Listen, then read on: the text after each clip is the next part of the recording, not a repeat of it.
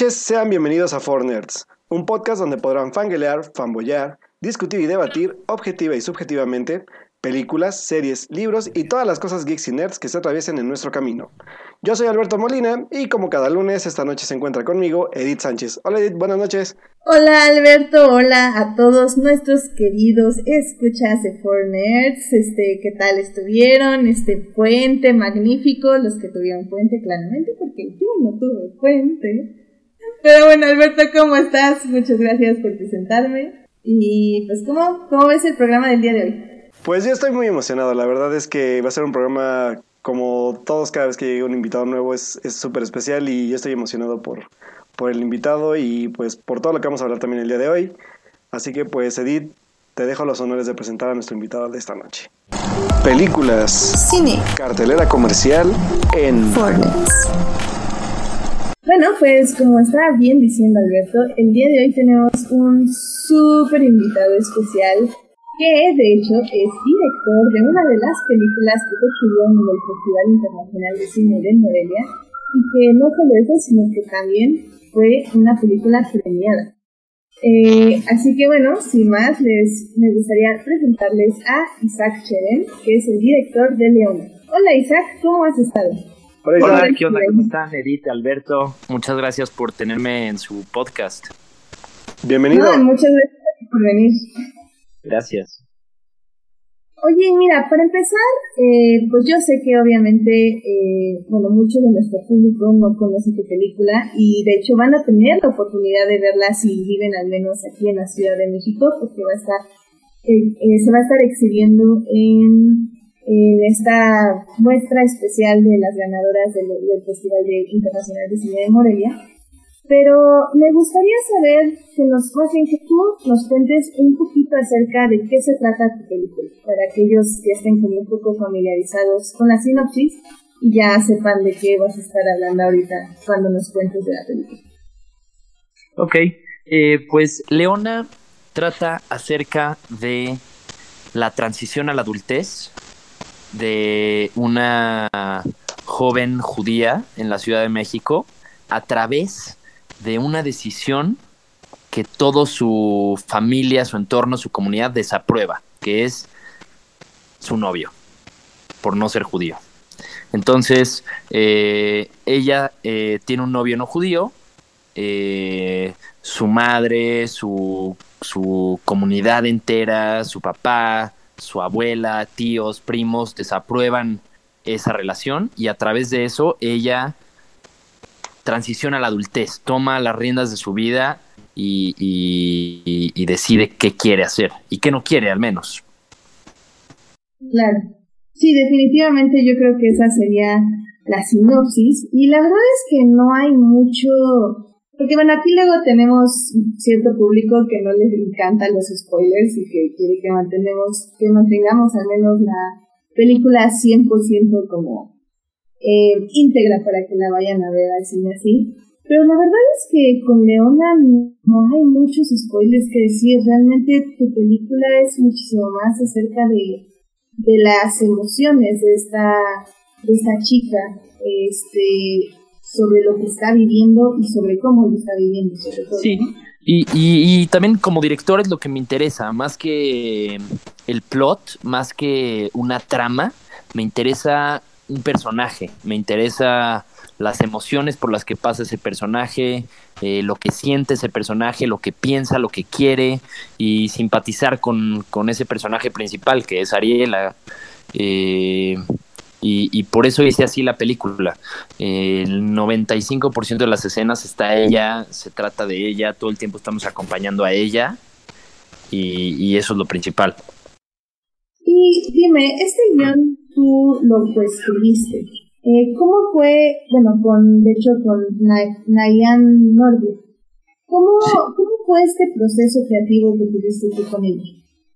Eh, realmente yo empecé a escribirlo sin conocerla. Eh, lo escribí durante un año, puse todo, todo lo que sabía sobre guionismo, lo, lo, puse ahí todo lo que yo quería plasmar o, hasta donde yo podía.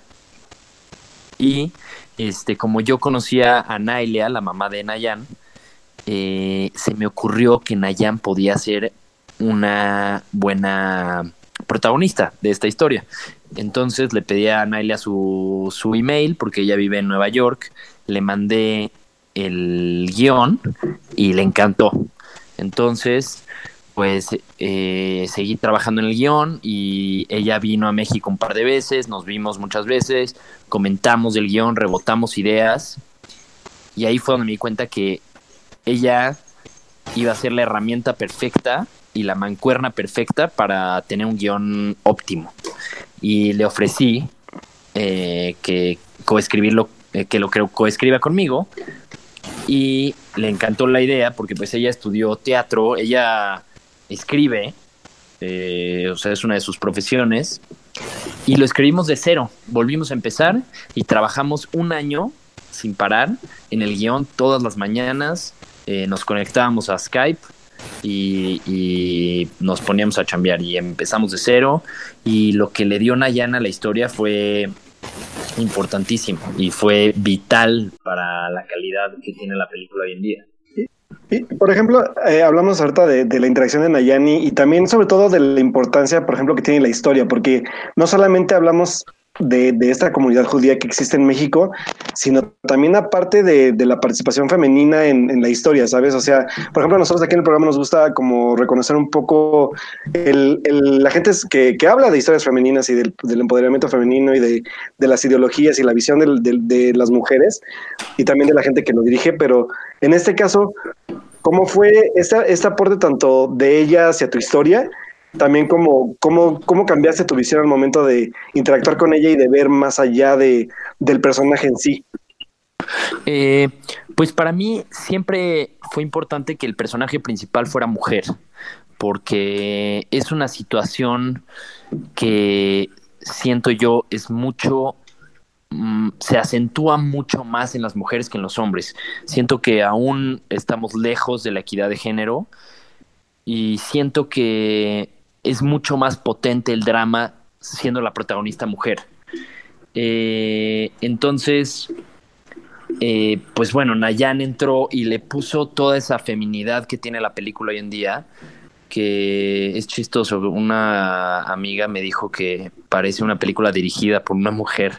no sé qué significa eso, pero, pero bueno, este, ella le imprimió toda esa feminidad al personaje y a la película en sí. Sí, estoy de acuerdo. ¿Sabes qué? Eh, estoy un poco de acuerdo con tu amiga en el aspecto de que se ve como un poco esa libertad que le das al personaje de expresarse como ella se quiere expresar. De hecho, un poco la película eh, se siente como si la cámara nada más fuera un testigo, casi documental se podría decir. E, esa fue la idea desde el principio y fue por eso que contraté a Diana, la fotógrafa, que de hecho es directora de documentales. Es directora y fotógrafa de documentales y ese fue su atractivo principal para mí. Y creo que sirvió muy bien eso y bueno, trabajamos Nayan y yo los diálogos muchísimo para hacer que se sienta natural y ayuda mucho también que Nayan sea actriz y pueda y, y, que en el guion pueda decir esto no suena real, esto sí, esto no. Y aún así, una vez que llegábamos al set, ensayábamos la escena, yo decía, suena falso, mejor digan lo que quieran. Y literalmente el 50 o 60% de las veces los actores improvisaban el diálogo al 100%. Entonces éramos nosotros en la cámara haciendo una y otra toma hasta, hasta que yo sintiera que ya teníamos algo natural y algo que, que sí se sintiera real. Claro. No, y eso creo que se nota súper bien en la película y se siente muy bien en la película. Y mira, digo, aparte de justamente disfrutar tanto la película, Isaac, este, en este aspecto que nos estás contando, también me gustaría como que nos cuentes un poquito del proceso de cómo se hace una película, porque esta es tu ópera prima, si no me equivoco. Correcto, sí. ¿Qué tan difícil fue para ti realizar esta ópera prima o cómo sientes que es tu experiencia al hacer cine en México? ¿Qué tan abierto estamos para los cineastas jóvenes y nuevos como tú? Yo creo que hay muchísimas oportunidades, o sea, creo que es muchísimo más difícil hacer una segunda película que una primera película y se puede ver en los festivales, se puede ver en las convocatorias de IMCINE. Más de la mitad ganan ópera primistas, gente que está haciendo una primera película. Eh, justo creo que el problema es que no tenemos esa consistencia los directores y que no tenemos suficientes directores que estén haciendo segundas, terceras y cuartas películas. Y pero pero la verdad este sí, creo que sí hay mucho apoyo para, para los directores que están haciendo sus primeras películas. En cuanto a la en cuanto a hacer la película en sí, no a los fondos, fue dificilísimo para mí. Literalmente aprendí a escribir mientras escribía este guion. Este, obviamente yo pensé que ya sabía escribir y por eso me lancé a escribir, pero pues, hoy en día me doy cuenta que no tenía idea y que poco a poco en el proceso, y por eso quizás tardó dos años, porque, porque fue aprender a escribir y escribí el guion. Este, y eh, pues durante esos dos años crecí, maduré, eh, aprendí lo que quería, lo que no quería y contraté a la gente correcta, creo. Eh, me dediqué muchísimo a contratar al crew, uno por uno, personas que entendieran mi visión, que pudieran aportar algo y sobre todo los actores. Los actores, eh, el casting fue un proceso larguísimo porque de por sí son muchos actores y todos tenían que ser alguien que igual pudiera aportar algo que, que, que, superan mis expectativas. Y, y por eso, una vez que llegó el rodaje, ya nada más era casi, casi dejar a la gente hacer lo que hace y lo que yo creo que hace mejor. Entonces, pues hay que rodearse de gente que tú crees que, que hace las cosas mejor que tú en su área y confiar en ellos. Claro. Sí, sobre todo porque es una película de muy bajo presupuesto y digo, eh, sí. realmente tienes como muy pocos efectos visuales, este, muy, las locaciones son como muy, muy cuidadosamente elegidas. Lo ves un poco también por la forma en que grabaste de, estos close-ups y estos medium shots que tal vez hasta ocultan un poquito los lugares, pero que aún así, por la forma en que tu fotógrafa grababa todo, se logra apreciar el ambiente donde se encuentran estos personajes. Esto fue algo que fuiste como viendo mientras ya estabas en la grabación ¿O fue algo que desde el inicio, cuando viste el presupuesto y lo que equivalía el presupuesto que tenías, fuiste como, como eligiendo, como diciendo, vamos a recortar esto porque no nos alcanza, o ya en el momento? No, no, definitivamente fue premeditado. Eh, desde el inicio yo sabía que iba a ser una película chica y, y entonces dije, ¿cómo sacar lo mejor de esto? Y, y siempre una cosa que me gusta decir mucho es menos es más. Entonces, sobre todo si tienes poco dinero, menos es más, menos elementos. Que, digo, tenían que haber sido menos elementos quizás, porque fueron muchísimos actores y muchísimas locaciones, eh, muchos favores. Eh, la casa de la abuela es casa de la abuela del productor.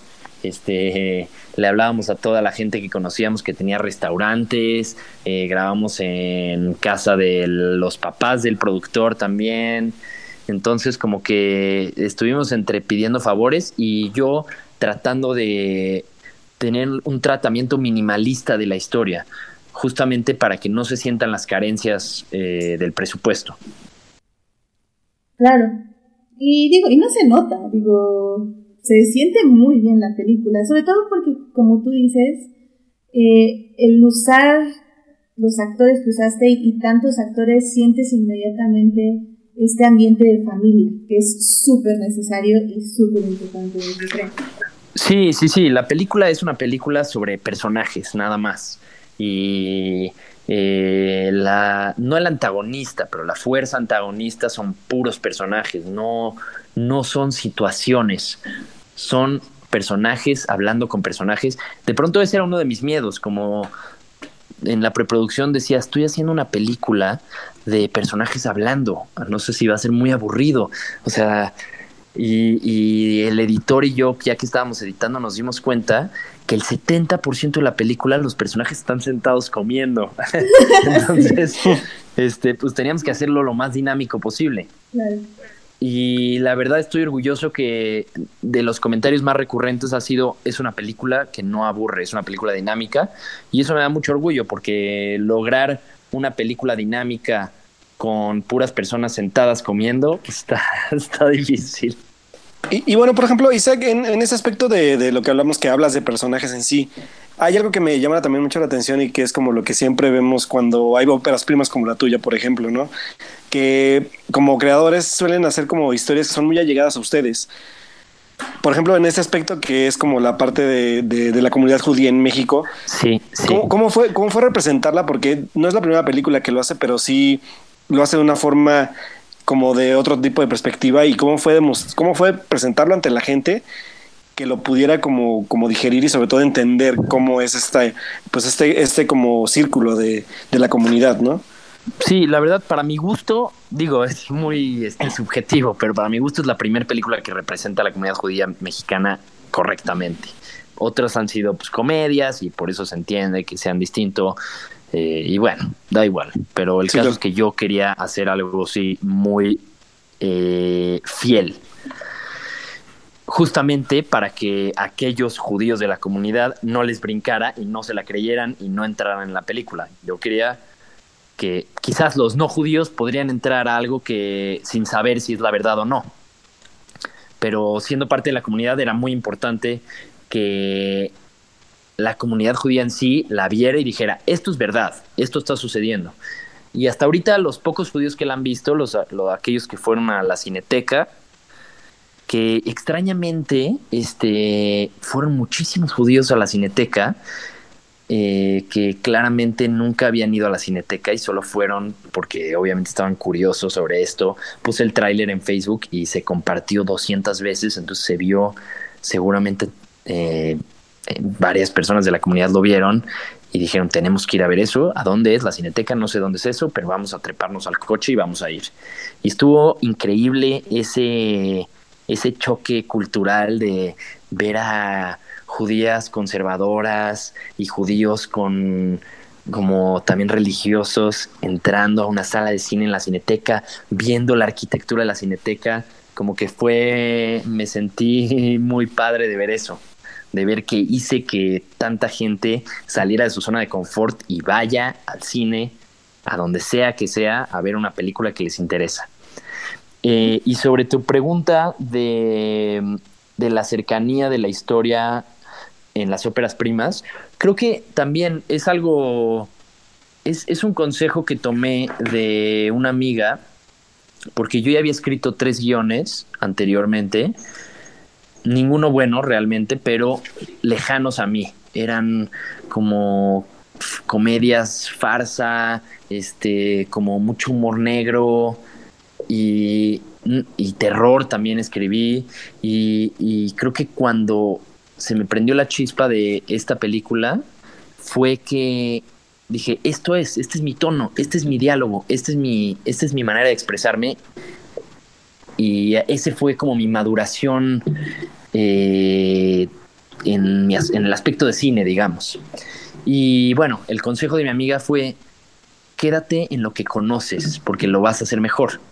Y también eso me ayudó muchísimo dirigiendo, porque simplemente ya tenía una investigación de 26 años, de los 26 años que tengo, que llevo viviendo en esa comunidad, que llevo conociendo a esa gente, que llevo este, escribiéndome con ellos digo, escribiéndome, perdón, me, me, que llevo, este, pues que llevo siendo parte de eso, me fue muy fácil tomar decisiones en el set, decir, no, un judío no diría esto, diría esto, o eh, un judío no tendría este mantel, tendría este otro, o estas sillas, o este plato, o no pediría esta comida, o la pediría así o asá.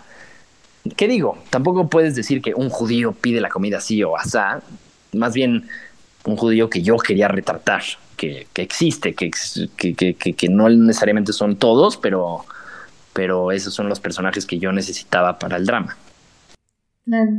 Y digo, esta pregunta igual también es un poco personal hacia ti. O sea, ¿qué sientes tú? Porque al final del día, tal vez no es una crítica hacia tu comunidad, comunidad pero tal vez sí es una crítica sobre o bueno, más bien, ¿cómo sientes tú que sea esta película eh, que se dirija hacia tu comunidad? O sea, ¿qué, ¿qué, estás tratando de decir sobre esta situación de ella, de cómo vive y lo que está viviendo y lo que sufre?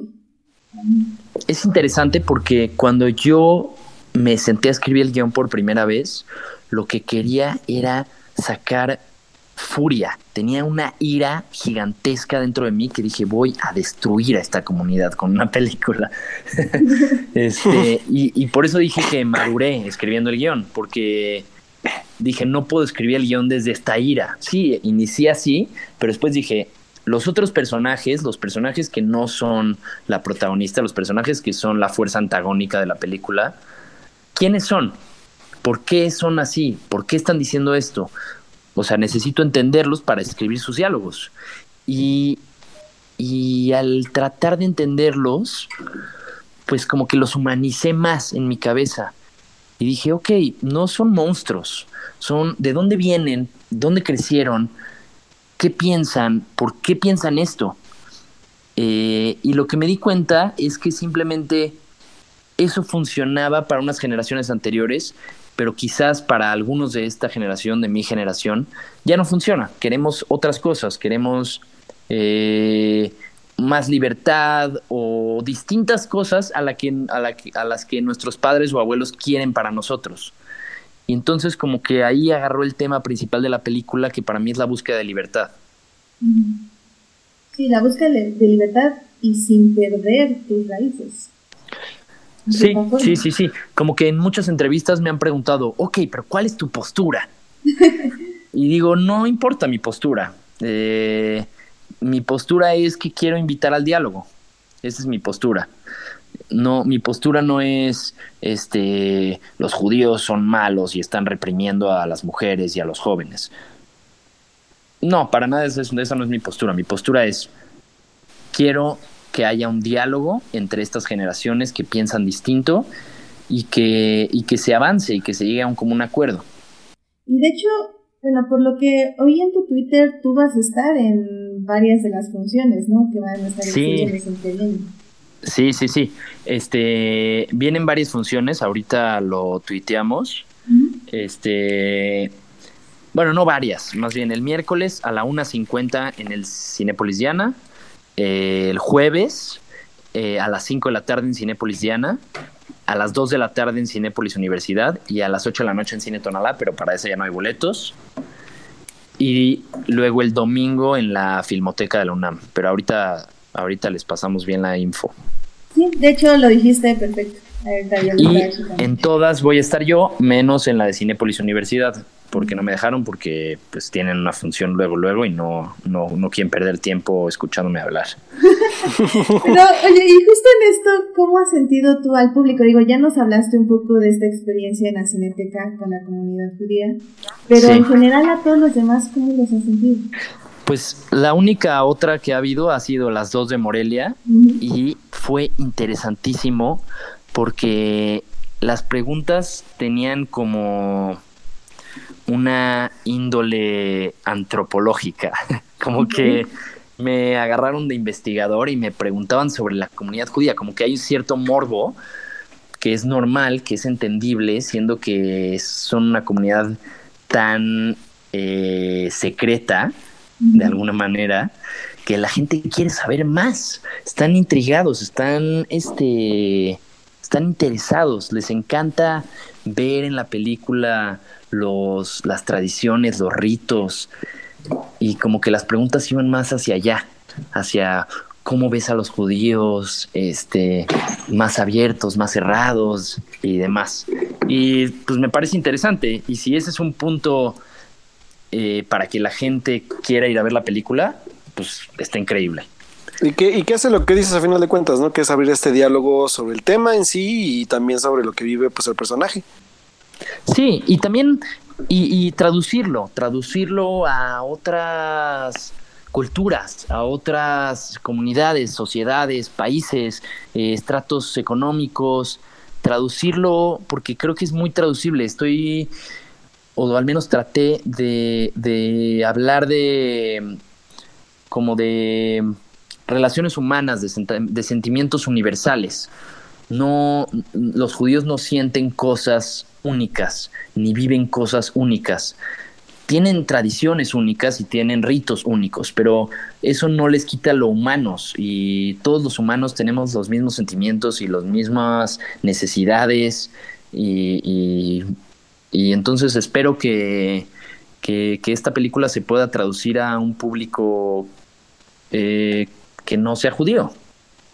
No, y la verdad es que sí lo hace y lo hace muy bien. Creo que no esperaba, al menos yo personalmente no esperaba como tal vez identificarme con la película, sino como ver algo como, como dices, hasta como este morbo acerca de la comunidad.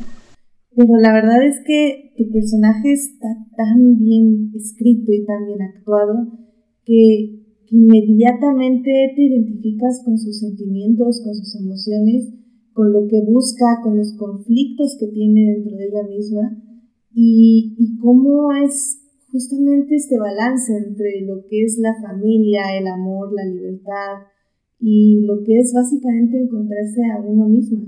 Y creo que, que eso lo refleja muy, muy, muy bien y me encanta ver cómo como mucho, bueno, a veces hay, hay directores y hay, hay personas que, que, se sienten muy limitados por, por, lo externo, por el presupuesto y por, por los actores, tal, tal, pero la manera en que tú congeniaste todo para que resulte una película tan dinámica y tan significativa donde cada momento diga algo y algo muy importante sobre el personaje, me parece excelente. La verdad es que es una muy, muy buena película. Te felicito muchísimo. ¿eh? Muchísimas gracias, Edith. Muchas, muchas gracias. Pues ojalá que, que llegue lejos y que, y que sea vista por mucha gente y que mueva algo, por lo menos que remueve el polvo de pronto que, que dejamos en las sociedades. Sí. Alberto, no sé si tú tengas alguna otra pregunta. Pues no, creo que solamente pues felicitarte igual por, por el logro y sobre todo, yo estuve en Morelia, pero la verdad es que por, por cuestión de agenda no pude verla, pero la verdad es que, que me, sorprendió mucho también el, recibimiento porque sí, obviamente escuché varias buenas este, opiniones sobre la película y también puedes felicitar también a Nayan por, por el premio que ganó. Así que pues, pues sobre todo porque fue una fue una, fue, una, una, gran elección, yo creo que, que, que, de actriz, sobre todo porque la, la, verdad es que es una actriz joven y que de verdad promete mucho y viene de una familia con mucho talento actoral. Entonces, pues felicidades a, todo el equipo, a ella, a ti, y pues como dices, ¿no? Que, que venga un, un recibimiento grande para la película y que esperemos pronto también pues haya más espacios de exhibición para ella y que vean pues este tipo de cine sobre todo porque creo que se, a mí siempre me ha gustado ver qué ¿Qué, qué, qué, qué, hay de nuevo en el cine mexicano y, y, qué, y qué visiones tienen como estas nuevas generaciones como tú, por ejemplo, ¿no? Entonces es como, como refrescante a veces ver este tipo de obras y pues nada más eso y esperar que, que, se, que siga abriéndose este diálogo también sobre el tema que tocas, ¿no? Sí, sí, sí, sí, la verdad, este... Sí, y sobre el cine mexicano, ojalá que se deje de hacer, o que se haga menos, al menos, este, que se haga menos de ese cine pues como lento latinoamericano que los europeos esperan de los mexicanos, querer ver miseria y, y, y, como contemplativo y lento. Ojalá se hagan más películas de valor cultural que le gusten a la audiencia, no nada más a la crítica. Sí, te, te vi mucho criticar como eso, el cine contemplativo. Y sí, es que es muy aburrido. no, y que la verdad es que sí lo entiendo perfectamente en el aspecto de que en tu película hay tomas que podrían entrar en la categoría de contemplativas, pero obviamente no lo son, porque por lo contemplativo nos referimos a una cámara que se tiene cinco minutos en un burrito caminando y que no te dice absolutamente nada.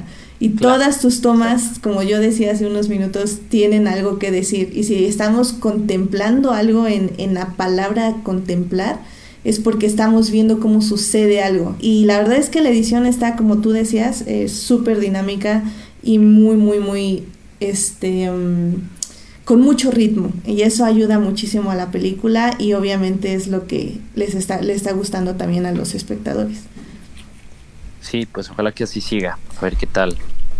Y a ver también qué, qué pasa con la reacción de los judíos, eso me interesa mucho.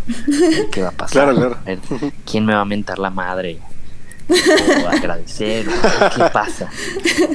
No, sí, va, va, a estar muy interesante y yo espero que le vaya muy bien. Eh, nada más para repetirle a nuestro público, va a estar en el Festival Internacional de Cine Morelia en la Ciudad de México, lo que traen eh, ya de, de, lo que se exhibió en Morelia.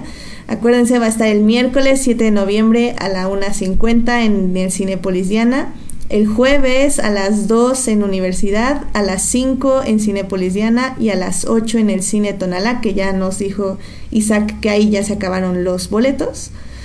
Y ya para que la alcancen ya el último día, va a ser el domingo 11 de noviembre a las 4 y media en la Filmoteca de la UNAM. Correcto.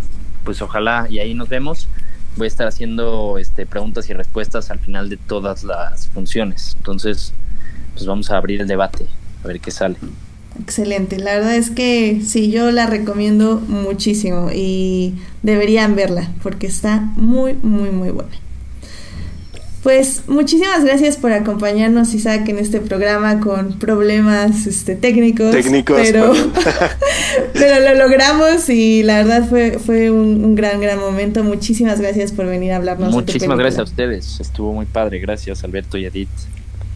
No, no, a ti y gracias por sobre, la película y pues como te decimos, mucho éxito en las predicciones que vas a tener ahorita pues, en Ciudad de México y que de ahí crezca ya para pues para que se pueda ver en otros estados del país, ¿no? Muchísimas gracias, pues ojalá ahí nos mantenemos en contacto. Eh, mi Twitter y mi Instagram, que es donde les voy a estar dando todas las noticias de Leona, es no como frutas, arroba no como frutas en Twitter y en Instagram. Claro, ahí lo tenemos en nuestros posts para que sigan a Isaac. Y también queremos ver justamente lo que decías, que no se quede en la ópera prima y pues que se pueda sacar más. Exacto. Así que estaremos siguiendo tus futuros proyectos también. Muchas, muchas gracias. Bueno, muchísimas gracias por acompañarnos, Isaac. Gracias, Isaac. Adiós. Bueno chicos, pues ese fue Isaac hablándonos de su película Leona. Eh, no se olviden de ir al cine porque definitivamente, como yo les decía, es una película que vale muchísimo la pena. Entonces, Alberto, ¿qué te parece si nos vamos con los momentos de la semana? ¿Con los qué? Momentos de la semana. No, no nos los brincamos. Pero No, bueno, nos los super brincamos porque teníamos un super invitado especial. Super invitado, claro. Bueno, pues vámonos.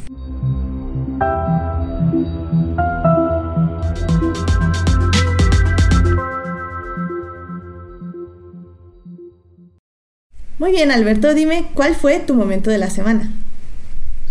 Ay, pues sí, tuve muchos en esta semana, pero pues yo creo de recuperar como mi ritmo de, ir al cine y pues creo que mi gran momento de la semana fue después de tantas semanas de haberse estrenado, por fin pude ver a Star is Born, Edith.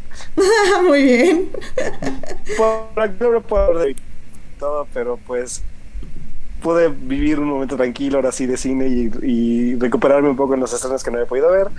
Pero la verdad es que fue una buena película, la disfruté mucho, a pesar de todos los errores que tengo y todo, pero pues sobre todo este, este tipo de, cine de que me gusta ver como actores que se estrenan de directores, en este caso que es Bradley Cooper, y que no lo hace nada mal, que me sorprendió bastante y que es casi seguro que sea una película mil y uno oscareable.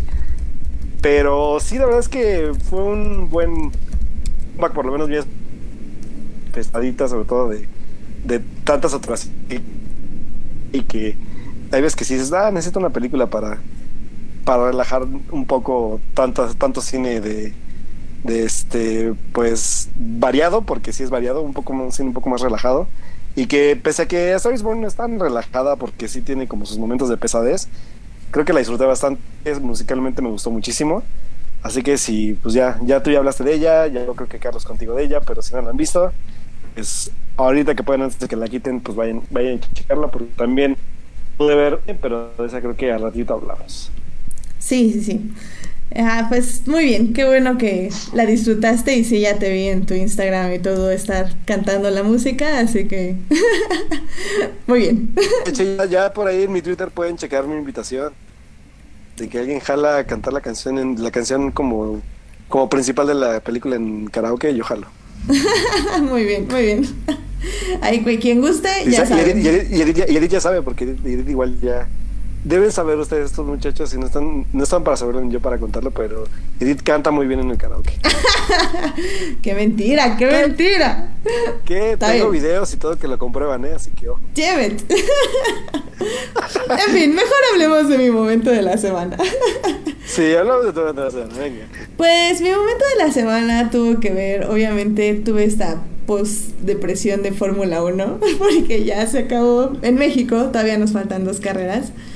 Pero estuvo interesante porque el viernes, sí, el viernes efectivamente, se cumplieron 10 años del GP de Brasil del 2008.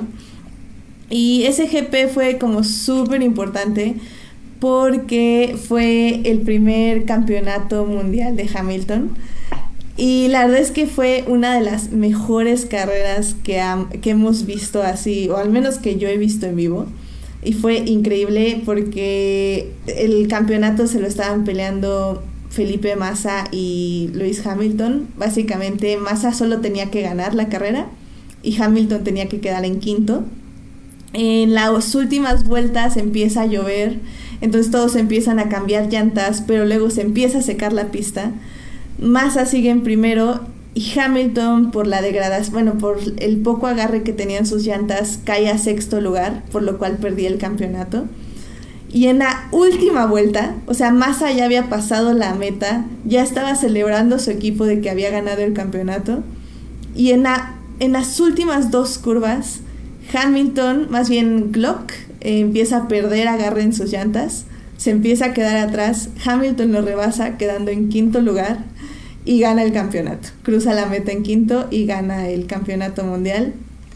Fue lo máximo, la verdad, yo hasta me acordaba como que, no sé si lloré, pero seguro sí lloré, porque fue una gran carrera y ver a Hamilton que ya desde hacía un par de años, eh, y bueno, perdió el campeonato en el 2007 porque creo que choca o pierde llantas, algo le pasa que se queda atrás y pierde el campeonato, pero verlo seguir luchando y ganar el 2018, digo 2008 fue fue lo máximo y recordar ese momento y aparte recordar que fue hace 10 años, damn fue hace mucho tiempo. Pero bueno, qué rápido pasa la vida. Pero bueno, fue increíble, fue increíble y puse por ahí la carrera porque la página de la Fórmula 1 la subió gratuita para que la vieran. Y si no está arriba, pues al menos pueden ver en los mejores momentos de la Fórmula 1 y así. Ahí les dejo, ahí les dejo cositos este, para que lo vean. Súper. Y pues ya. Súper, súper. Ese fue mi momento de la semana. Muy bien, Edith. Pues, ¿qué te parece, Alberto, si vamos a las noticias? Va, vámonos a las noticias. Noticias de la semana. Eventos. Trailers. Hashtag no vean trailers. Chismes. En, Nerds. Muy bien, Alberto, dime, ¿tienes tú noticias de la semana? Estoy recopilando mis noticias, si quieres puedes empezar tú. Ay, pues mira, pues es que yo también estaba recopilando. no, no es cierto, mira. Ah, qué cosas. Qué cosas, chicos. qué mal somos, qué mal. Es que este puente nos dejó muy mal. Sí, sí, perdón. Pues mira, yo tengo una noticia que quería discutir como dentro de unas semanas, pero pues de una vez vamos a decirla. Eh, nuestros amigos de la cuarta pared publicaron que va a haber, o al menos se está como haciendo, como una película sobre la profesora Minerva McGonagall, lo cual no sé qué. Ah, no, que no, perdón, perdón. Va a salir en la próxima película de los animales fantásticos y dónde encontrarlos. Animales fantásticos. Exactamente. Sí es. La profesora Minerva McGonagall. Y pues no sé qué pensar. bueno, la va a interpretar al parecer la actriz Fiona Glascott. Y pues no sé qué pensar, la verdad es que que como ya les dije, yo no tengo muchas ganas de ver animales fantásticos y dónde encontrarlos, pero obviamente la voy a ver porque la vida y Carlos, este, que está en el chat acompañándonos, y yo creo que tenemos el mismo dilema. Yo lo sé, Carlos, no me pongas esas caritas, pero sí puedo. Eso es super eye roll. eye roll, efectivamente. Ah, no sé, ya, ya, de hecho ya empezaron a salir las primeras críticas, ¿no, Alberto? Así es. Y no he querido leer nada porque sé que me voy a encontrar con buenas sorpresas de que es mala, así que no quiero leer nada.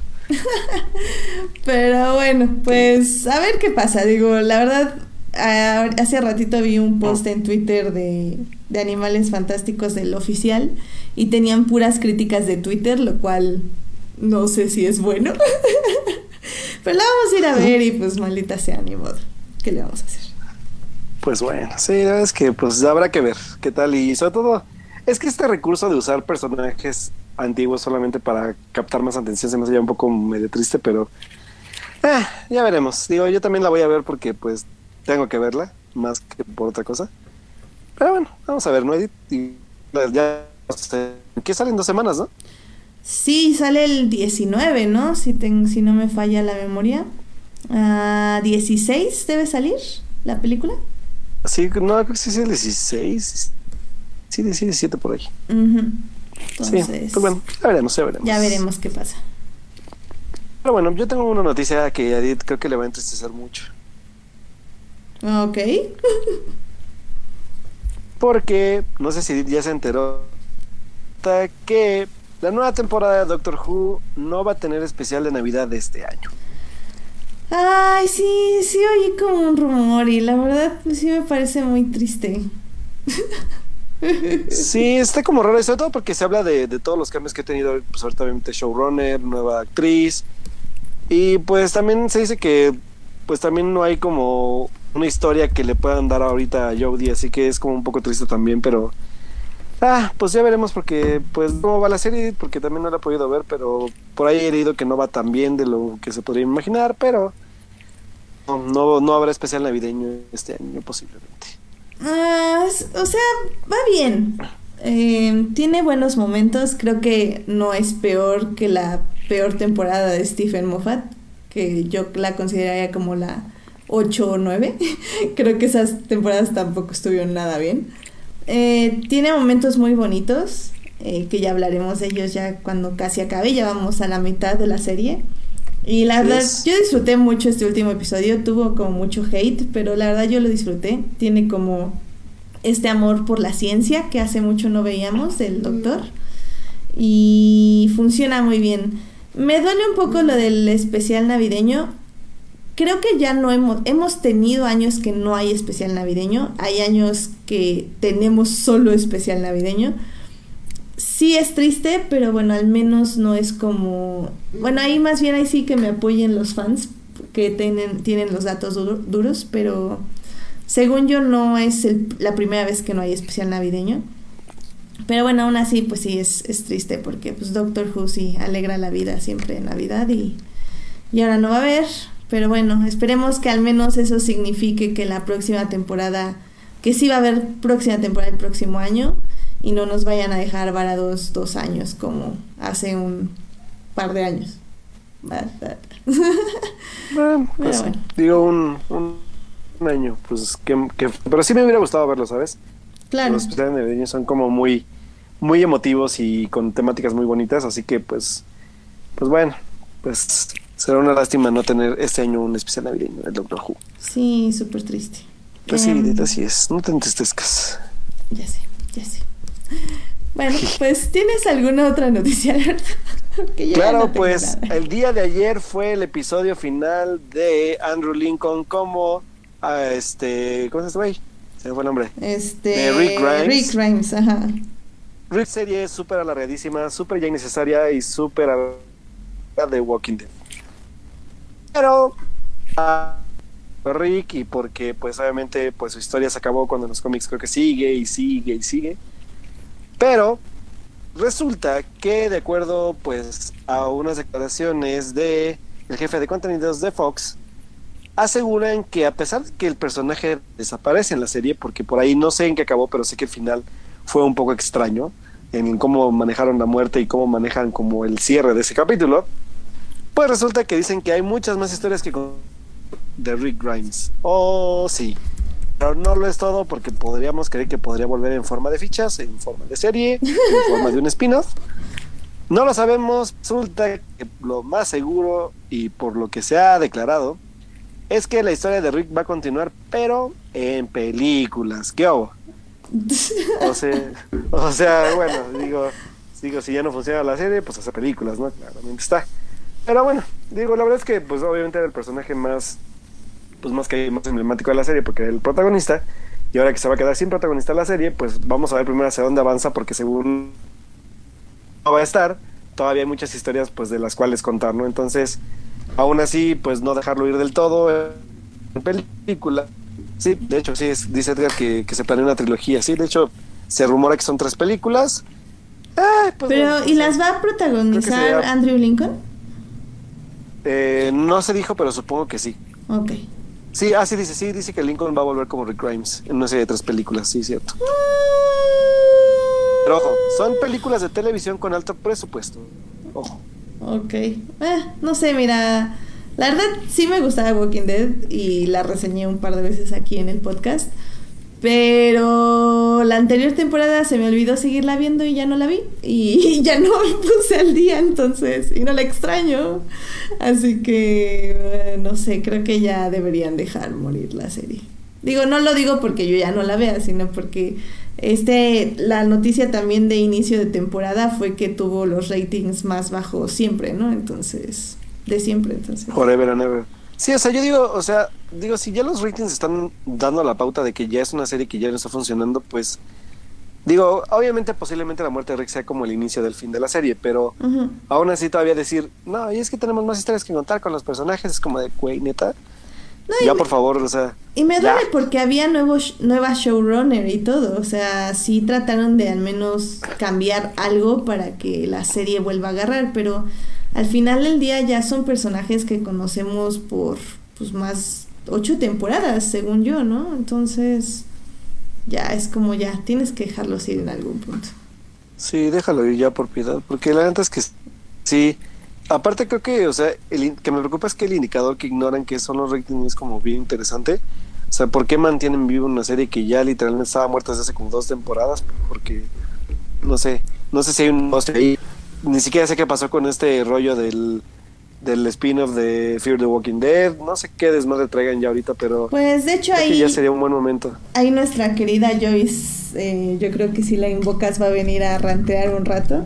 De que efectivamente, o sea, de, Fear the Walking Dead empezó como un show igual, como que era como muy inclusivo y muy revolucionario de género y etc. Y, y creo que ahorita ya es otro show X de CW. Entonces, que, que bueno, que ya ni siquiera tiene lo que prometió. Pero bueno, eh, pues vamos a ver. Pues qué triste. Sí, la verdad que triste. Pues qué triste. Muy bien. ¿Tienes como alguna otra noticia, Alberto? ¿O? Obvio, sí. la estaba preparando para este momento.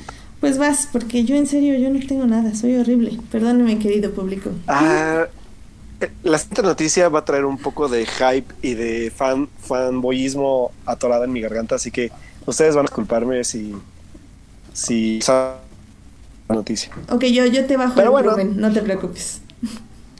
Sí, tú te encargas mucho de eso, pero esperemos que no sea así. bueno, pues resulta que, aún siendo rumor, me emociona bastante. Trae la noticia de que el productor Adi Shankar, que es creador de Netflix, anunció que tienen trabajos una animada, posiblemente ni sobre una de las sagas de videojuegos más queridas, o sea, yo y muchos más, y también de pues de los jugadores de videojuegos en general mundo. Y estoy nada más ni nada menos que hablando que una serie de Legend of Zelda para pues televisión. Oh, sí, por favor tanto tiempo. Y que la verdad, eh, aquí lo importante es recalcar que no que hubo una serie en los años 80, si no mal recuerdo, que fue de unos 13 capítulos, que era pues una animación también medio extraña, que incluso siguió como, como el mismo orden de, de este de que una serie estadounidense de Mario Bros, un poco más para niños, un poco más burda, un poco más extraña en su animación y que era como ese estilo. Hablando que la serie fue en los 80 y el juego acaba de salir para, para, este, para el primer Nintendo. Y pues ahora con tanto, tanto, tanto que hay que sacar de la serie y con tanta saga, creo que sería interesante ver por dónde se podrían... De hecho, eh, por ahí hay, hay, un experimento muy bonito que hicieron hace creo que dos años, algo así, un este, pues un artista audiovisual que este es que estoy leyendo lo que me en el chat, disculpen. entonces, este pues eh, ahí por eso se los voy a dejar de, hecho ahí en el, en el, en el link ya del programa ya diferido. Un chavo artista creó como un, tipo de animación de Zelda como si fuera creada por los estudios Ghibli. Y se ve muy bonito y, me, y la neta sería padre que fuera así. No no no lo sabemos porque y Castlevania es un poco más un anime un poco más pero estaría padre que mantuvieran ese también estilo como clásico del videojuego y pues la verdad me emociona bastante yo espero que, que se arme y que sea que escojan una historia interesante o incluso hasta mejor que, que hagan una historia nueva. De Zelda, a pesar de que es una historia que se repite mucho, tiene mucho de dónde cortarle todavía. Así que pues vamos a ver, porque de verdad es que yo estoy bastante emocionado con, con, con todo, con toda esta noticia, porque primero soy obviamente celdero, soy después nintendero, y después me gustan los videojuegos y me encantaría ver que hicieran algo por fin con la serie, porque películas live, live action, y ahora pues obviamente por, por el tipo de presupuesto que, que va a militar, sería bueno primero pues empezar a verlo con una serie animada, ¿no? Pues se oye interesante, obviamente la veré, porque pues nunca jugué el juego. híjole, híjole, es que sí. Sobre todo, ¿sabes por qué? Porque hay muchas, muchas, o sea, todo, todo gira en el mismo, como, en la misma premisa siempre, pero sí varían algunos contenidos de, sobre todo que el videojuego, y está padre. Y ojalá que lo sepa como adaptar el, el creador. Castlevania me... Y pues eso, o sea que la verdad es que yo, por lo menos como fan, sí estoy bastante emocionado con él. Qué chido, qué buena noticia, qué bueno que, que al menos te dan todavía un poco de alegría tus, tus sagas de la niñez. Sí, no, y de la niñez y de hasta ahorita. Creo que Zelda es de esos videojuegos que me ha acompañado en toda la vida porque siempre ha salido algo nuevo cada, por lo menos cada dos años, cada tres años en algo, en las diferentes plataformas que maneja Nintendo. Este, y, pues, porque a pesar de que les digo la misma premisa, se mantiene vigente y, de muy buena forma. Así que, pues vamos a ver, porque aparte ahorita, sobre todo los últimos juegos de Zelda han manejado también este tipo de animación cel shading, que estaría padre verlo en ese estilo, o sea, me, encantaría verlo. Así que, pues vamos a ver, vamos a ver qué, qué pasa y ver el avance de la producción de la serie, como como pasen, yo creo que por lo menos unos dos años para que esté listo. Excelente. Dos años de mucho tiempo. Sí, yo creo que unos dos años se tardan en hacerla, pero esperemos que tampoco sea tanto, pero ya veremos, esperemos que sí. Eh, bueno, esperemos, esperemos. Eh, bueno, para cerrar, ya creo que ya este segmento, porque fue un evento importante el día de hoy aquí en, pues, bueno, en México, es que pues se anunció la 65 edición, o bueno, la 65 edición de la muestra internacional donde pues se anunció su selección para este año y que se va a llevar a cabo del 23 de noviembre al 15 de diciembre, obviamente, pues en la Cineteca, aparte también de, de otros foros como el Cine Maifal, la Casa del Cine y algunos complejos del Cine Rojito. Y pues la lista consta este año de 14 películas para, para que puedan apreciar pues varios asistentes de la ciudad de que pronto también sé, también por todos los estados de, bueno, la mayoría de los estados del país que tengan como ese tipo de foros de de proyección, que de hecho, por ejemplo, yo, yo, a Pachuca también suele llegar, este, creo que llega también a Querétaro, a Monterrey, varias de estas como sedes que tienen como, como acuerdo con la Cineteca los, los, dependencias de gobierno de cultura, para también proyectar esta muestra que a veces no llega completa, pero a veces sí, así que solamente habrá que checar pues sus carteleras para ver qué, qué les llevan para sus, para sus estados y sus ciudades. Entonces me voy a echar rápido la lista, 10 son 13 películas, pero me las aviento rapidísimo. Más. Bueno, pues el, como el gran fuerte de, anuncio que fue para, en esta conferencia de prensa que fue Se anunció que llega la nueva película de Lars von Trier llamada La Casa de Jack o The House That Jack Built. Eh, también va a llegar la película de Marcelo Martesini, Las Herederas. Es un western australiano que se llama Bitcoin. bueno, se va a titular en México Un territorio amigable, de Warwick Thornton. Pájaros de verano de Cristina Gallego y Ciro Guerra. Llegar eh, documentando a, In, a Ingmar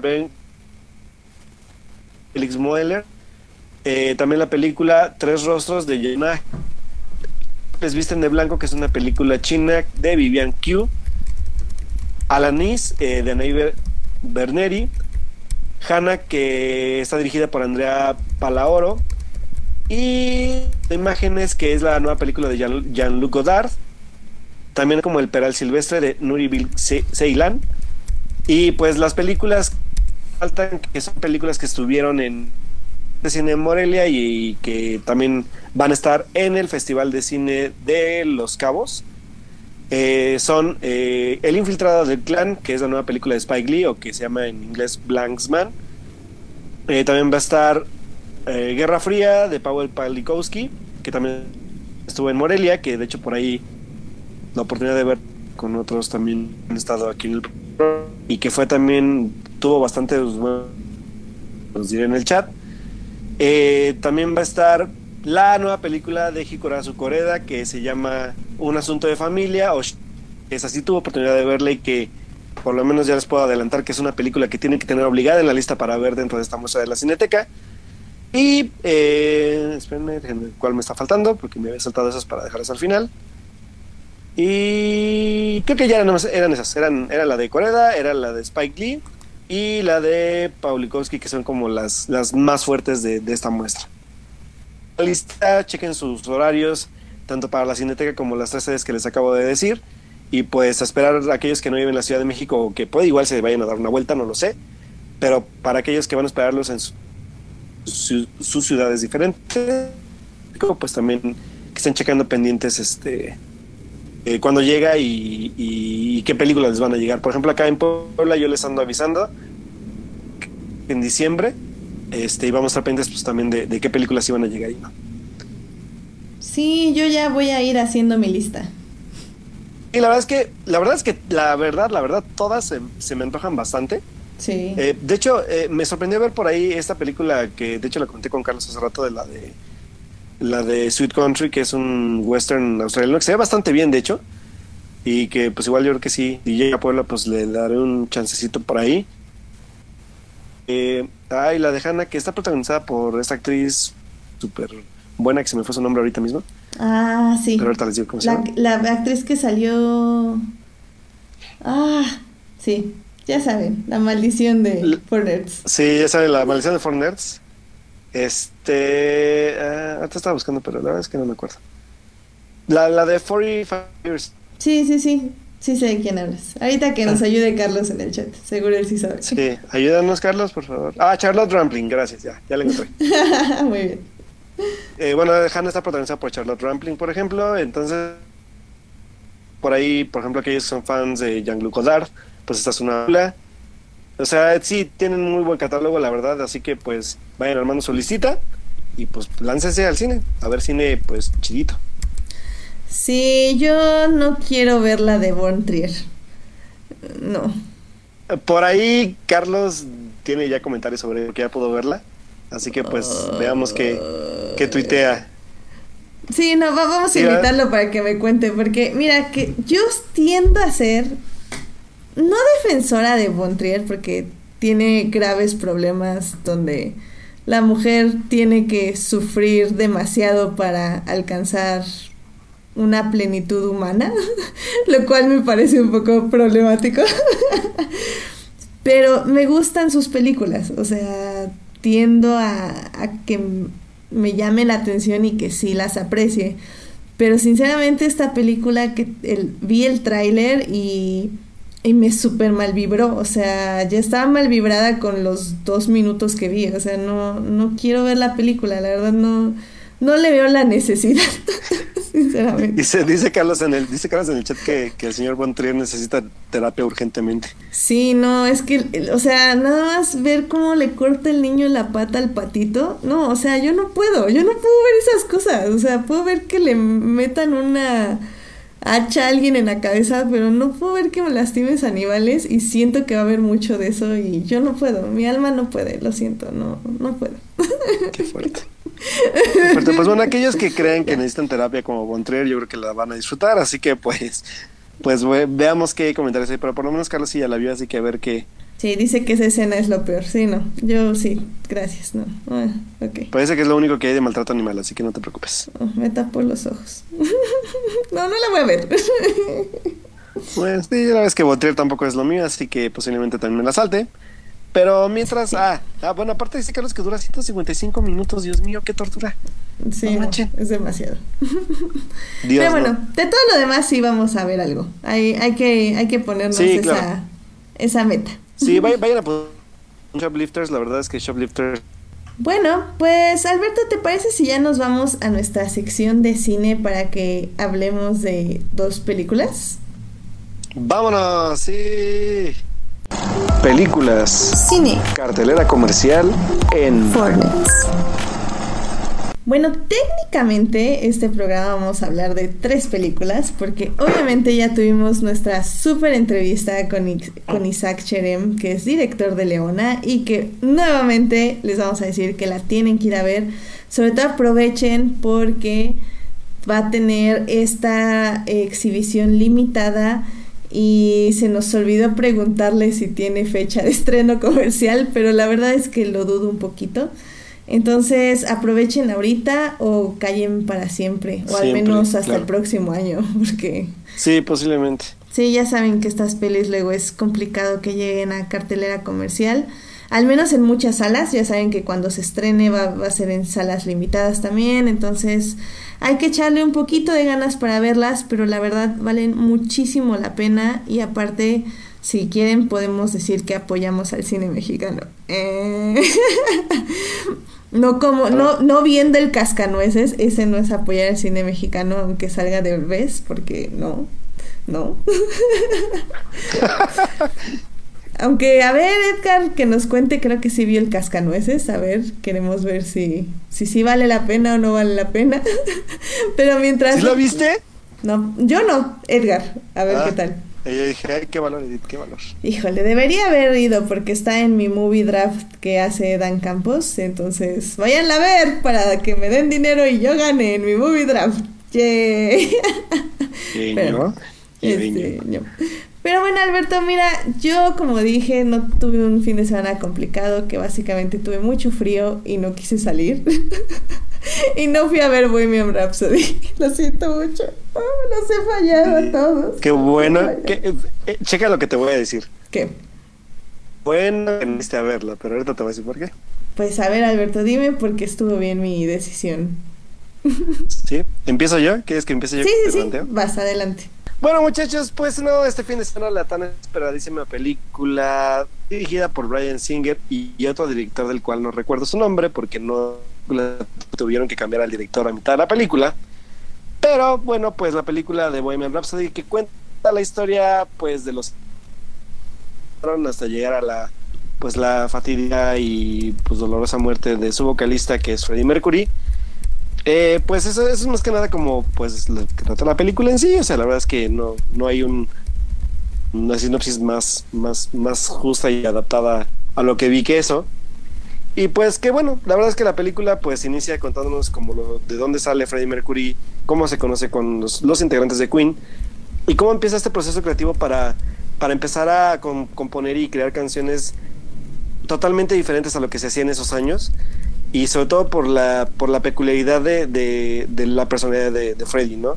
Y de cómo van tratando no solamente su talento musical de voz, de composición y de escribir letras, sino también pues de, de, de producción sobre todo, o sea, habla un poco de este proceso de cómo se crea Women Rhapsody, de cómo se cómo se escribe, por ejemplo, We Will Rock You y canciones como tan tan icónicas que ya conocemos todos. Y pues la verdad es que son, son momentos bonitos, son momentos que la verdad es que es, es muy entretenido ver la película, no lo voy a negar. Eh, la actuación de, Rami, de Rami Malek es, es buena, o sea, no, no es perfecta, pero es buena. Creo que cumple con lo que debía de, de imprimirle al, al, personaje que era Freddie Mercury.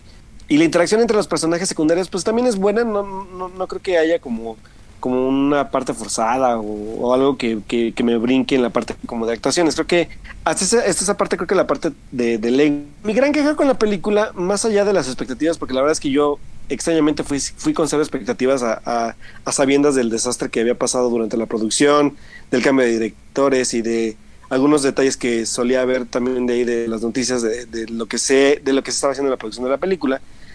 La verdad es que hay algo bien, bien, bien, bien, bien, bien mal manejado en la película que es su guion. La verdad es que la película, por cumplirle a los fanáticos de Queenie, por cumplirle al fan promedio, porque ahorita voy a hablar un poco de eso, que es al fan como promedio, entre comillas, también de, de, de que gusta de la música. De, se, se, da, se da como la libertad de dar por hecho mucho. Solamente eh, las situaciones que van pasando en el transcurso de, sobre todo del grupo, son cosas que se dan por hecho porque ya que, que así sucedió y no se cuestiona nada. Es como, no sé, hacer Bohemian Rhapsody simplemente porque a Freddy le gusta la ópera y decir, bueno, es, una, es un rock operístico y se hace porque se tiene que hacer y porque yo digo y se graba y te dedicas secuencias a, a ver cómo se graba la, la, canción y de ahí todos los procesos del grupo son iguales y cae mucho en el cliché del grupo porque a lo mejor posiblemente todos los grupos que hemos visto en biopics es lo mismo. Es el grupo que empieza muy bien se pelean entre todos por las diferencias de, egos y de, y metas personales de cada uno.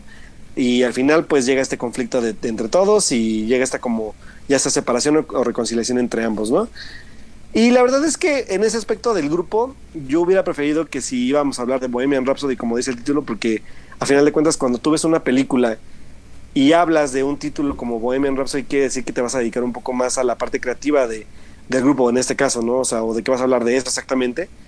La verdad es que hay algo bien, bien, bien, bien mal llevado de la película, que es no sabe, no sabe qué quiere darle peso.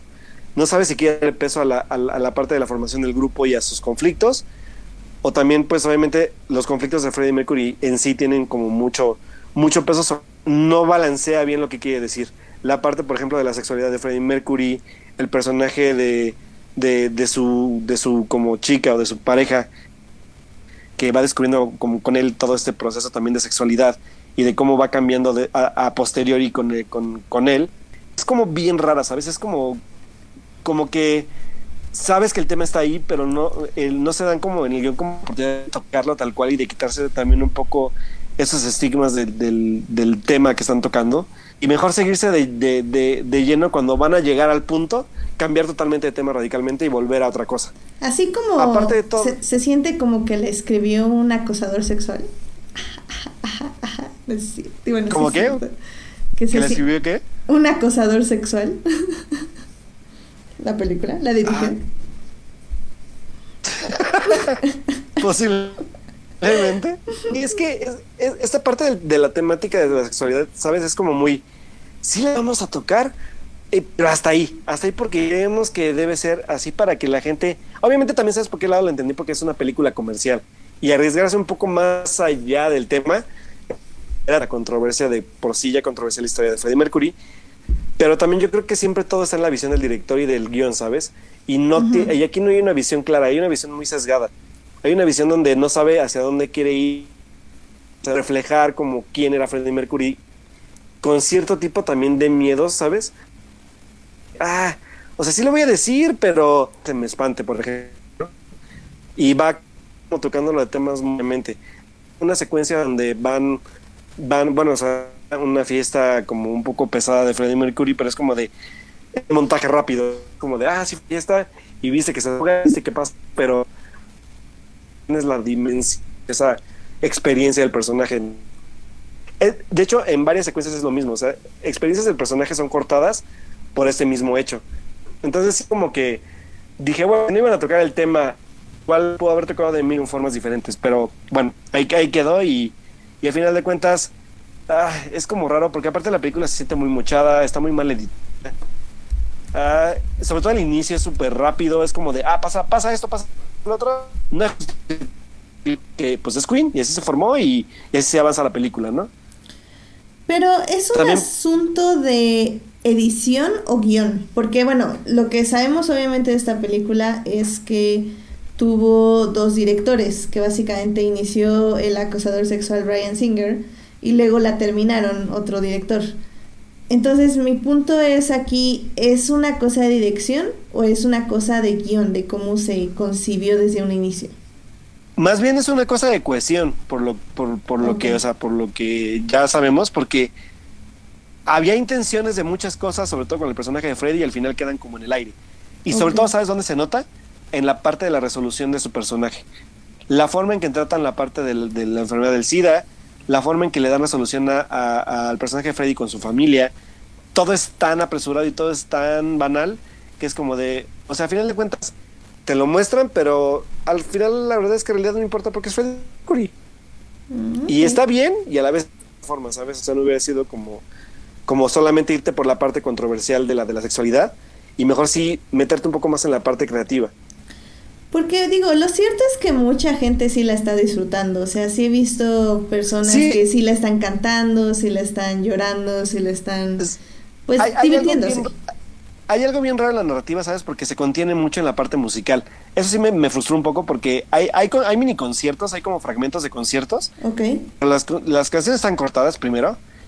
Y, y es como, ay, ¿cómo decirlo? Es como, como darte como, como pequeños como, ¿cómo decirlo? Como pequeños shots de lo que quieres ver, pero no te lo dan completo. Lo que sí voy a hacer como muy, muy, como muy aplaudible en ese aspecto con la película es que todo eso que se va guardando, y qué bueno que no lo hicieron y qué bueno que lo hicieron así, más bien, porque de haber sido otro el resultado, la neta es que ser una, una de las películas más decepcionantes del año. y la secuencia, los últimos 15 de la película, es la, lo que verdad vale la pena toda la película. O sea, y qué triste, porque aguantar una película de, dos horas, 15 minutos nada más, está padre. Pero, si hay algo muy bonito, sí es el final. O sea, la forma en que está filmado, en la entrega de Rami Malek ya en, en de artista y de cantante como, como, como era, es, es muy buena. Y el, la forma en que hace el ambiente de, de reconstruir esta parte del concepto de Live Aid es totalmente memorable. O sea, la verdad es que sí, ese final tienen que verlo sobre todo en una pantalla lo más grande posible y con el mejor sonido, porque si se van a chutar las dos horas de historia con, con falta de con falta de tacto a veces y con falta a veces como de, con, más bien con exceso de tacto, eh, de tacto en algunas cosas, pues neta disfrutan en grande y el final, porque el final es como lo que vas a decir, bueno, pues vale la pena por lo menos cantarlo, sobre todo cantar en el cine y verlo ver esta recreación tan padre que hacen de, este momento clave del, grupo, ¿no? Y que la verdad es que al final de cuentas eh, sí se disfruta, o sea, sobre todo, sobre todo por Rami Malek, que creo que se entrega bastante bien al personaje, pero sí hay cosas bastante, ah, no sé, entre la parte de la sexualidad, entre la parte como de los conflictos, como a veces sin justificación del grupo, porque a veces que se pelean y ni siquiera sabes por qué se están peleando. Y también esta parte como de ah, ¿cómo decirlo? Como la parte como de cómo, cómo reflejan la relevancia del grupo, ¿sabes? O sea, es como lo que me quedé como un poco... Ah, creo que le faltó mucho a eso para, para hablar de por qué en verdad Freddy y Queen eran una leyenda más allá de lo que ya sabíamos. Se queda como en eso, como en como fan con contarle lo que, lo que quería saber y lo que quería ver. Y hubo algo muy raro que pasó que de hecho ya, ya, ya he visto a varios comentándolo en Twitter. Ah, algo pasa con la película, ¿sabes? Porque uno podría creer que, que Queen es un gran grupo y es un grupo que es una leyenda ya para, para muchas personas en, todo el mundo. Pero me, me, sorprende que, que, que, Queen sigue siendo un grupo importante por su música. Está bien, pero la historia del personaje creo que, creo que yo creí que era como también muy con... Y darte cuenta de que en verdad hubo gente que no sabía que iba a ver más que porque era Queen y porque se sabía las canciones pero al, encontrarse con el simple hecho de la homosexualidad de, Freddie Mercury fue como de, ¿qué? Hubo gente que neta se espantaba, había niños de 12 años, de 13 años que, que no sé si sus papás sabían o qué los llevaban, pero dije, ok, porque aparte de la película es clasificación B15, o sea, neta en mi función, y que sí eh, fue raro ver que en ciertas escenas había como, como gritos y comentarios de escándalo pero no lo sé, ¿sabes? Sí fue como una experiencia un poco rara en ese aspecto, porque sí fue como de. Eh, ¿En serio sabían a qué venía? ¿Sabían la historia del grupo, del mismo cantante? Porque sí fue un poco extraño, ¿sabes? Un, mm, qué curioso. Ver con las reacciones de la gente era como... Sí, no sé, eh, eh, este como, como que para mí, yo a pesar de que digo, cada quien vive como en su burbuja y cree que por lo menos por círculo conoce al grupo, porque su círculo conoce la banda, porque sabe la historia de Freddie Mercury, todo el mundo la debe saber y es cuando te das cuenta que en verdad no. Y cuando la gente descubre la historia es como de... Ah, como de qué? Yo solamente que sabía que ellos cantaban tal rola, pero no sabía todo lo que conllevaba la formación del grupo atrás de esto, ¿no? Entonces... Y lo cual creo que hasta lo hace más triste, ¿no? ¿Mandé? Lo, lo, cual hasta creo que hasta lo hace más triste, porque si hubiera sido una buena representación, tal vez hasta hubiera sido hasta más informativo para la gente y más eh, importante. Exactamente, y eso es lo que me sacó de onda, porque entonces, al momento de tocar ese tipo de temáticas, en lugar de hacer una película un poco más sobre el personaje y más allá de la crocia y ser informativa, acabó exactamente cayendo exactamente en eso, ¿sabes? En la controversia y, y, quiero verme a, decirlo también, pero también en la parte de juzgar al personaje, ¿eh? O sea, y que la gente se salga con ideas sobre el personaje de Freddie Mercury más allá, más allá de conocerlo, de juzgar el, personaje. Y eso, eso creo que es malo, porque un director no debe dar pie a juzgar o a que juzguen un personaje, incluso siendo un personaje de la vida real, ¿sabes? Creo que siempre un director debe estar como apelando a, a que la gente vea la situación y que ellos mismos juzguen. Pero no lo sé. Sí, no creo que fue. Es, un, es una mala forma de haber llevado la película. Es un guion, sí, está, sí es un guion pobre. Creo que pudo haber jugado con muchos elementos y se acabó yendo por caminos fáciles. Y que sí, no lo voy a negar, es una película divertida, sobre todo por, por el actor. Pero, híjole, sí, sí, la verdad es que por lo menos a mí me decepcionó bastante y sobre todo haber dicho, esperar neta dos minutos para algo tan tan épico como es el final y si es como de... no lo sé. No lo sé, la verdad. Sí, fue una película bastante decepcionante para mí. Una película que incluso también en la parte de, de, aspectos de producción me falló un poco, sobre todo en la, en la representación de la época, que sí sabemos el, tipo de personaje que era Freddie Mercury, sabemos esta parte como glamurosa que quería como representar, pero hay, hay ocasiones en que el, la película parece fiesta de disfraces en serio. O sea, sí, esa parte también como que me quedó mucho de ver en vestuarios, en maquillaje, en, peinados, en todo este tipo de producción. Sí es como de... Y hasta incluso en los, hay, un escenario donde están platicando con uno de los personajes que está interpretado por Mike Myers, que es como de... Ah, su escenario está como un poco chafo y, y aparte se ve como mucho uso de CGI para, para iluminación, también un poco de CGI en la... No lo sé, no lo sé, siento que es una fallidita. Mucha. No, pues sí, está bastante, sí, es bastante fallido. Sí, ah, porque no te pasa que no me aburrí, pero sí encontré muchísimos detalles que son muy malos en, en, lo que quiere comunicar. Ah, pues qué triste, la verdad. También tal vez por eso no me animé tanto a ir a verla, porque no me quería enojar con la vida. Pero ah, tengo curiosidad. Yo creo que la veré ya cuando esté disponible en otras plataformas. Pero pues por lo que me dice al menos esta oportunidad perdida de un personaje claramente de la comunidad LGBTI, este y que pierdas esta oportunidad de tener una buena representación. Digo, tal vez no es un modelo a seguir en el aspecto de, de la vida que llevaba, pero pues es, es parte de una comunidad que no ha sido visibilizada y que justamente pues lo estamos viendo en los cines, o sea, que gente que no sabe ni siquiera qué representaban los artistas de la música que aman y quiénes eran esos artistas. Y, y yo sé que hay mucha gente que dice, pero es que no importa, estamos hablando de la música, no, no de la persona, pero lo decimos y lo volvemos a decir mil veces, o sea, el artista sí es su obra de arte y si él no hubiera sido como fue, no hubiera podido hacer esa música. Es por eso que es importante visibilizar a estos personajes, porque no puedes separar la obra del artista. O sea, es no no no puedes hacer eso y bueno, al menos no deberían hacerlo, pero bueno. Y, que mira que, que ahorita, igual que, que, ya la pensé un poco más también en la parte de, de, de, cómo tratan el tema, sobre todo del SIDA. Híjole, también sí, eh, no sé. ¿Sabes por qué? Porque es como retomar estos tabúes y temas de la época en la que vivió, pero literal no, no, le da una, no le dan una visión en la película, sino más bien es como presentarla en crudo y es como de, ah, sí, pues como era, vivía de exceso, por eso de la, de, la parte de la llevada y se yo siento que regresó un poco también a este tipo de cómo se veía la enfermedad antes, ¿sabes? Como, como por el, por el hecho de ser, de, ser como de, de, la comunidad y aparte los excesos que vivía es como de, ah, por eso se enfermó. O sea, no, no, no. Yo sé que estamos ya en unos tiempos donde, donde ya sabemos mucha información sobre el tema y cómo todo, pero al de cuentas, ah, digo, hay niños en la sala y que a veces creo que ni siquiera los pasan como ese tipo de temas. Entonces, demostrar, mostrarlo como lo como de, ¿ah? O sea, esa fue la visión o lo que entregas, la obra que, que va a ver la película, así es como un poco preocupante, ¿sabes?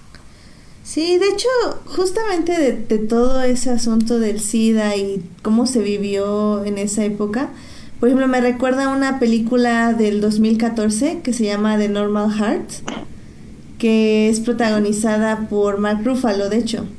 Y hay un montón de actores súper conocidos ahí. Y es justamente esto, o sea, cómo esta película visibiliza la impotencia de saber que, que algo que debería ser normal y aceptado y que es básicamente la representación de amar a alguien, eh, cómo ese acto está matando gente y cómo a, nadie le importa, porque la gente que está matando es gente que, que las personas, entre comillas, piensan que deberían morir y que mueren por la culpa del acto. Entonces, es como súper triste y súper devastador y de hecho es una bastante buena película, deberían de verla, The Normal Heart eh, del 2014. Y, y es algo que nosotros no vivimos, gracias a Dios y gracias a la medicina y a la información pero que todavía existe, o sea, no, tal vez ya no la estamos viviendo con la catástrofe que se vivió en esa época, pero es algo que se ha ido previniendo gracias a la información y gracias a que nos quitamos de tabús y que ya empezamos a visibilizar las cosas. Pero es algo que no se nos debe de olvidar y que tenemos que tener en cuenta, sobre todo nosotros, nuestra generación millennial y sobre todo la que sigue, la generación Z, no olvidar porque es algo que está pasando ahorita en todo, en la política y, y en la vida. O sea, estamos olvidando eventos pasados que no deberíamos olvidar cómo empezaron para identificarlos y detenerlos en este momento. Entonces, pues sí, qué lástima, la verdad, qué oportunidad perdida de la película. Bueno, ah, pues ya. tranquilo. Después de mi ranteo. Tranquilo, sí. Sí, pero era, era un ranteo necesario. Pues ya nada más para casi terminar el programa, eh, no queríamos perder la oportunidad de hablar de una película porque este día es 5 de noviembre y chicos, remember, remember the 5th of November. Definitivamente hay una película que a mí al menos me gustó muchísimo en mi adolescencia y yo sé que a uno de los Forners hijos pródigos le encantó y de hecho hizo un remake de una escena de esa película. Eh, Melvin, sí, te habla a ti. ¿Dónde estás, Melvin? ¿Dónde estás, Melvin? Pero bueno, eh, sí, obviamente hablo de B for Vendetta o B de Venganza, como se llamó aquí en México. Eh, B de Venganza fue este cómic escrito por Alan Moore, ilustrado por David Lloyd. Eh, bueno, más bien fue novela gráfica, perdónenme ustedes. este, y que fue adaptada al cine por como productoras estaban las hermanas Wachowski. Eh, pero bueno, dirigió esta película James Matig, que fue protagonizada por Natalie Portman y por Hugo Weaving. La verdad es que es una de las películas más interesantes que tuve, sobre todo porque pues ya saben, ¿no? En la adolescencia uno que quiere quemar al mundo y ser anarquista y, y ya saben, la vida, así.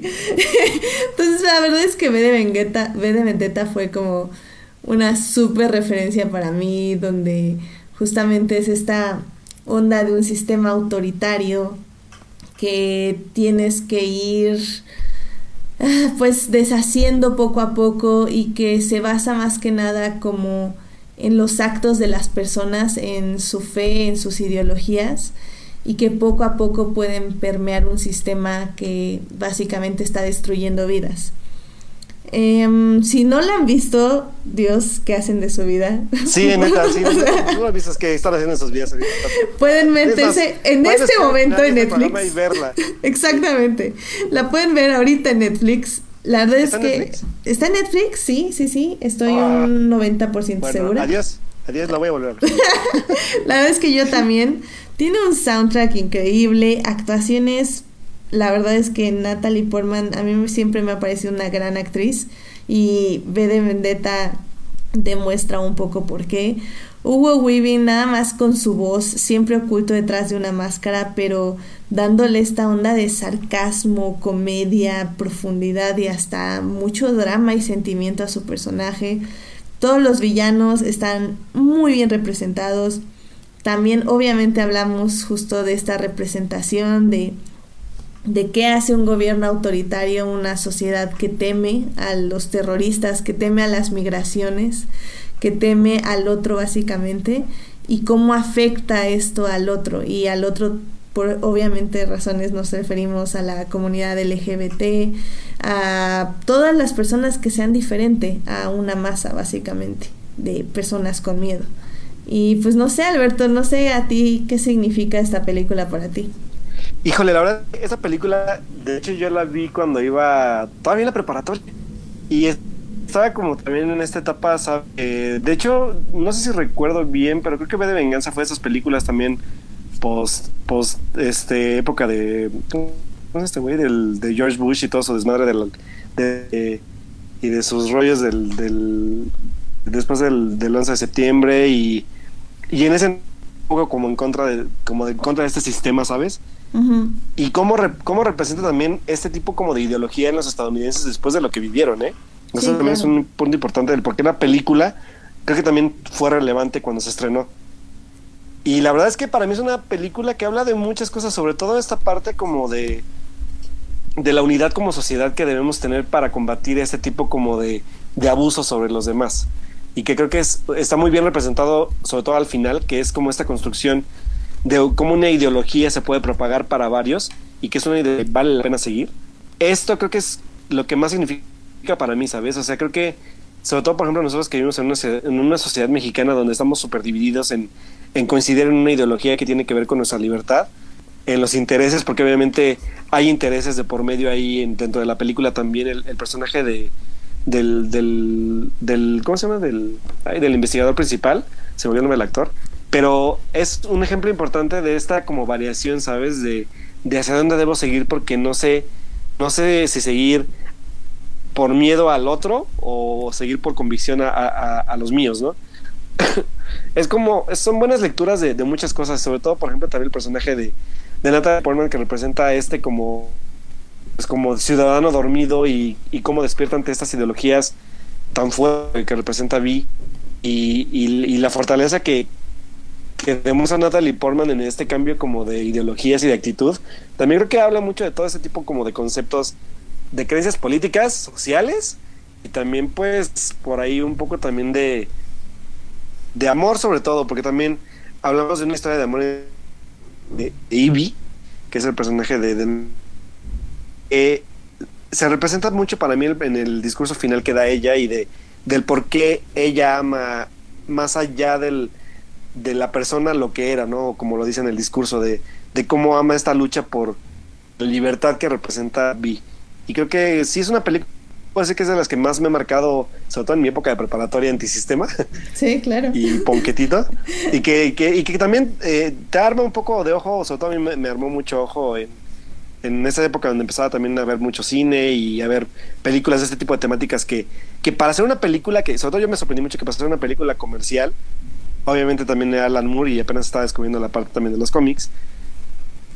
Lo fuerte que era una película comercial para ese entonces, ¿eh? Y, y sobre todo una película así un poco sangrienta, violenta, pero también con mucho, mucho, mucho contenido detrás de ella. O sea que fue una película que sí me marcó bastante en la en, en esa época de mi vida. Sí, era, era una de las películas, o bueno, es una de las películas que se da mucho para analizar todas sus capas y que es sencillo analizarla, o sea, porque obviamente podemos analizar muchísimas películas, eh, no sé, puede ser, se me ocurre Mother, Shot, pero a, esa película nos da como una dificultad en analizarla. V de Vendetta es eh, una película fácil de analizar porque todos sus elementos están a la vista. O sea, se puede, Claro. como, como no- nosotros decíamos, o sea, en nuestra adolescencia es muy sencillo diseccionarla y ver qué partes son las que critican al sistema, las ideologías, con bla, bla, bla, todo lo que estabas diciendo.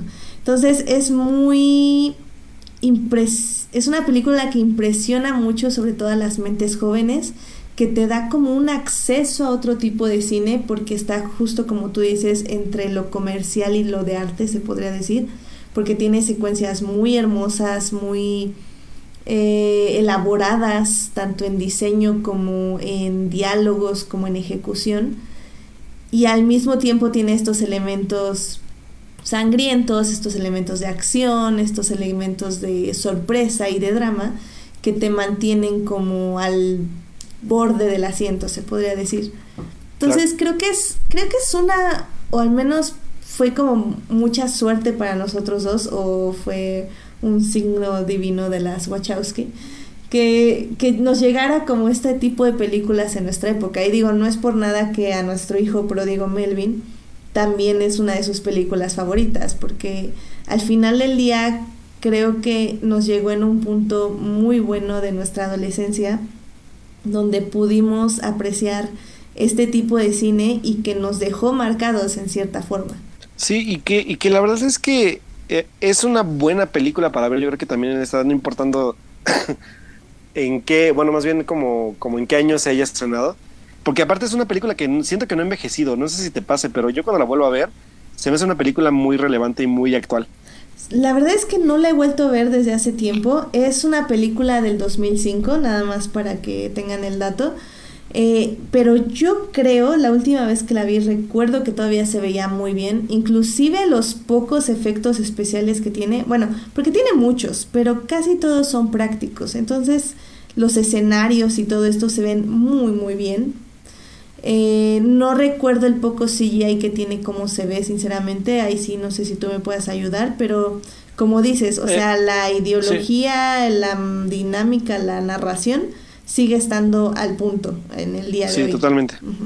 Sí, fíjate que en CGI creo que no usa mucho, sobre todo la parte del incendio, creo que nada más la que usan más. Ujú. Y un poco también la parte de, de cuando presentan al, al este tipo Hitler que, que, que los domina. Sí. Pero de ahí en fuera creo que es una película que se sigue manteniendo en muchos aspectos porque también es mucho efecto práctico.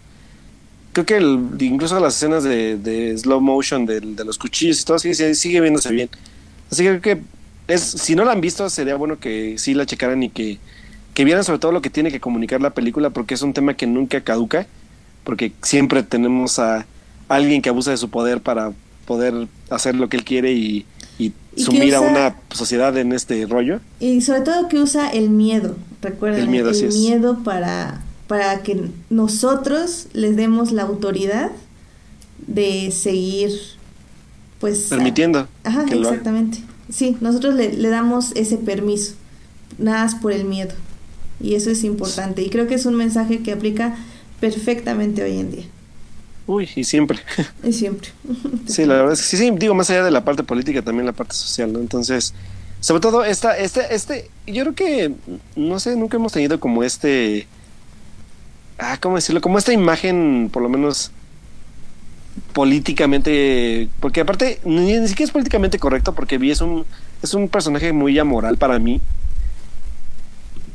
que más bien ve por su propio, por su propia ideología más que de su propio beneficio, y eso está bien padre. Porque no es un personaje también que, que no haga cosas malas porque es un personaje violento. o sea, podríamos decir por eso que para mí es amoral. Pero la forma en que se ejecutan todas las acciones que hace por el bien mayor es también muy interesante analizarlo. Sí, claro. O sea, creo que, creo que también, sobre todo su parte como su, su, su amuleto de la suerte, que es Natalie Portman, está también muy bien llevado y también como ella misma se obliga a sí misma a hacer cierto tipo de acciones por este bien común. O sea, está muy, muy interesante porque también hay veces que la única forma de combatir al enemigo, pues tiene que ser también de estas formas, ¿no? Entonces es, es una parte como de juego amoral, un poco una parte como de juego, pues sí, un poco de, de creencias, de ideologías, de también pues mezcla con esta parte que les decía que es una parte como más de acción, que es, es interesantísimo como lo hace. Y obviamente pues también hay material bueno que es el, cómic en sí de Moore. Entonces, no sé, es, es, es padre ver ese tipo de, resultados sobre todo haciendo una novela gráfica pues que, que, pocos conocían en ese entonces y que ahora pues ya es una literalmente es una es un, es un no solamente se convirtió en una novela de culto sino que también aparte se convirtió en una figura de culto por, por lo que representa eh o sea, hay, hay, que recordar que, que este grupo de, de, de, filtradores de información por internet que empezaron, que fueron de los primeros que empezaron con Anonymous, usaban la, la máscara de, de, Guy, Fawkes. Guy, Guy, Fawkes para, para esconder sus identidades, entre comillas, pero sobre todo representar la ideología que tenía él, ¿no? Exacto. Sí, sí, sí, sobre todo eso, que ya también es un símbolo y pues no falta los nerds que ponemos Remember, Remember the 5th of November.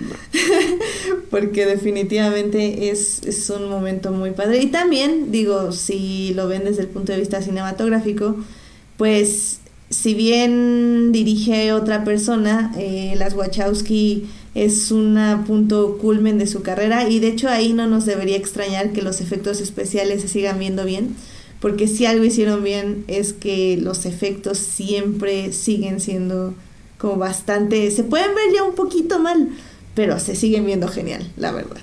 Sí, digo, y digo, ahí es el ejemplo de Matrix, ¿no? O sea, Matrix es un, buen ejemplo también, entonces... Ufa, que a Matrix hay que dedicarle algún día a un programa, ¿eh? Porque... Sí, la verdad es que sí, tiene mucho que no veo Matrix, así que estaría muy padre hablar, sobre todo de la filmografía de las Wachowski, ¿eh? que yo todavía me faltan ver algunas películas de ellas, pero pero sí estaría bueno hablar de, de, su, de su obra en el cine. Sí, tenemos por ahí un programa donde hablamos con Julio de Meteoro, Speed Racer, la mejor película de las Wachowski, obviamente. obviamente, obviamente. obviamente. Pero bueno, ya ahí si quieren ahí lo pueden buscar y, y la verdad nos quedó súper bien, bien. sí, por favor, búsquenlo porque la verdad es que si no han visto Meteoro, tienen que verla. Sí, increíble película, increíble. Bueno, pues yo creo que con eso terminamos ya el programa, Alberto. pues sí, em, Dime, ¿dónde te pueden encontrar nuestros super escuchas? Pues muy bien, chicos. Me pueden encontrar a través de mi cuenta de Twitter y me encuentran como Alberto Molina con doble O, Molina. Y pues como siempre, pues ahí estoy compartiéndoles todo lo que voy haciendo. Estoy haciendo pues mis reseñas en tesis. Por ahí también este, este mes eh, les, les voy a dejar ahí el link para que puedan descargar la versión digital del de, otro producto también para el que luego estoy ayudando, que de hecho para, para ellos es el contenido de, del Festival de Cine Morelia, que es Los Rostros, donde salió en versión impresa mi cobertura pues de, del evento y que la verdad estoy muy contento por ello. Así que pues los voy compartiendo también por ahí. Y pues también ya prometo ahora sí volver a las videoreseñas, neta, no me ha dado tiempo, pero ya lo voy a hacer. Esta es la última la última promesa sin cumplir que voy a hacer, ya la voy a volver a realizar. Así que espérenla. Por creo que en la semana la hago. Ya armo mi, mi, mi regreso, mi comeback a las videoreseñas en el Instagram, en Instagram TV. Y pues también por ahí comentando pues de cine, de series y de algunos otros temas en Twitter para que podamos seguir la conversación. Y por cierto, te quiero acabar, porque como estamos hablando de B de Venganza, quiero acabar una de mis frases favoritas de la película. No sé si tenga una, pero yo siempre he tenido esta como en mente y siempre la, la, la comparto cada rato que puedo, sobre todo en tiempos políticos tan crueles como los que estamos viviendo ahorita. Y que pues es, la gente no debería temerle a sus gobiernos, los gobiernos deberían temerle a su gente. Así que ojo con eso. Ya, sí, definitivamente. Muy buena. Muy remember, remember the 5th of November. y es todo. So, Alberto out. Alberto out. Drop, mic drop. No, drop mic, así. Suelta el, suelta el micrófono, bye. Sí, exacto. Muy bien. Uh, pues a mí me pueden encontrar en HT Idea. Eh, yo también La verdad es que desde la Fórmula 1 y antes ha estado muy complicada mi vida, pero yo espero que esta semana no tenemos agua, pero tenemos esperanza y internet. Entonces, entonces al menos este yo creo que ya voy a empezar a actualizarme Obviamente ya estoy viendo Daredevil, a ver si hablamos ya la próxima semana de esta serie, a ver a quién invito, porque obviamente Alberto no la... ¿Y Sabrina? Sabrina también yo espero terminarla esta semana, ahí les voy a estar hablando de ella en... Yo creo que vamos a tener que invitar a Joyce.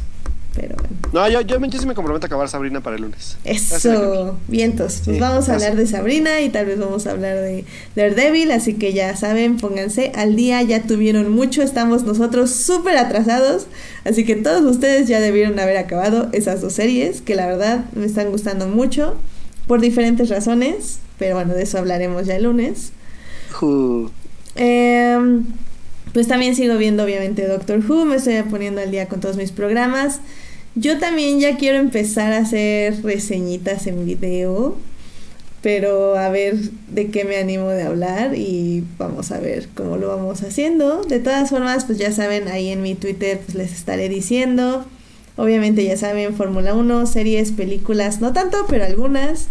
Y pues cualquier otra cosa que se nos ocurra, ya saben, ahí podemos hablar.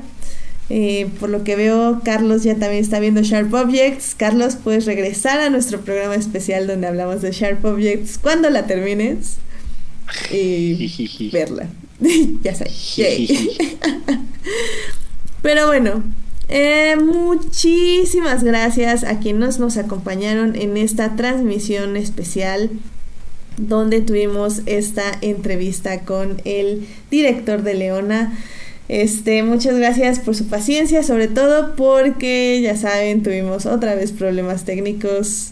No es súper común, pero fue horrible, sobre todo porque teníamos escuchas nuevos que estaban escuchando el directo. Escuchas nuevos y un invitado muy bueno, así que Sí, lo sentimos. La tecnología nunca suele ser predecible en esos aspectos, pero les agradecemos que se quedaron con nosotros pese a todo eso. Exacto. Eh, muchísimas gracias sobre todo a los que nos acompañaron en vivo, que fue Alberto Morán, estuvo también Uriel, un ratito estuvo por ahí, Julián García, eh, Edgar Pérez. Eh, Carlos. No, Carlos está baneado. Qué fue. Está bien, Carlos Ochoa también nos acompañó. Pero bueno, muchísimas gracias por acompañarnos en vivo. Sí, Julián, vamos a hablar por, ahí no de Rebels, de Resistance. Por ahí en también tuvimos obviamente pues invitados que también llegaron gracias a, Isaac que vinieron a acompañarlo un poco al programa para escucharlo hablar del programa, que por ahí vimos que era creo que su hermano y familiares también de él que les agradecemos que hayan podido entrar al programa y escucharlo un rato. Así que pues también gracias a ellos.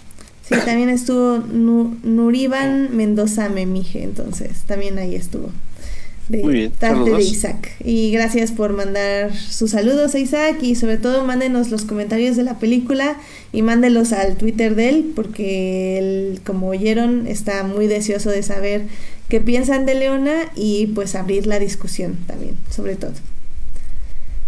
Eh, súper, súper. También muchas gracias a quienes nos oyen durante la semana en Hearties y en iTunes. Este programa estará disponible ahí a partir del miércoles en la noche. El próximo lunes a las 9.30 de la noche estaremos aquí hablando, ya dijimos, un poco de Sabrina, un poco de Daredevil. Y pues, ¿qué estreno de la semana se nos cruza, Alberto? ¿Quién sabe, verdad? Ah, sí, vamos a ver rápido. Déjenme, les digo de qué vamos a hablar. Ah, ah, yo ya tenía el estreno y se me fue la onda. Sí, no, porque Fantastic Beasts todavía no. Que ahí, le vamos a tener que quitar el ban a Carlos porque yo necesito que venga a hablar de Harry Potter. Pero hasta dentro de 15 días. a ver, vamos a ver. La otra semana tenemos el estreno de Operación Overlord. Mm. Y creo que también de The Girl in the Spider Web. ¿A poco ya es la próxima semana? Y The First Man. Se suena First Man del 9. Damn, no, pues la próxima semana sí va a haber muchas cosas de qué hablar. Quiero rantear sobre First Man. Yo la voy a tener que ver para detenerte, Alberto. Y también se estrena Bayonetta. También se estrena Bayonetta, chicos, vayan a ver Bayonetta, aunque no le hagan caso a Alberto. Hay mucho, mucho que ver ahora sí. Sí, a ver, chicos. Bueno, pues tenemos, por lo menos vamos a dedicarlos, a, pues, dedicarnos a, a First Man y a Bayonetta, que son como los que creo que nos interesan más.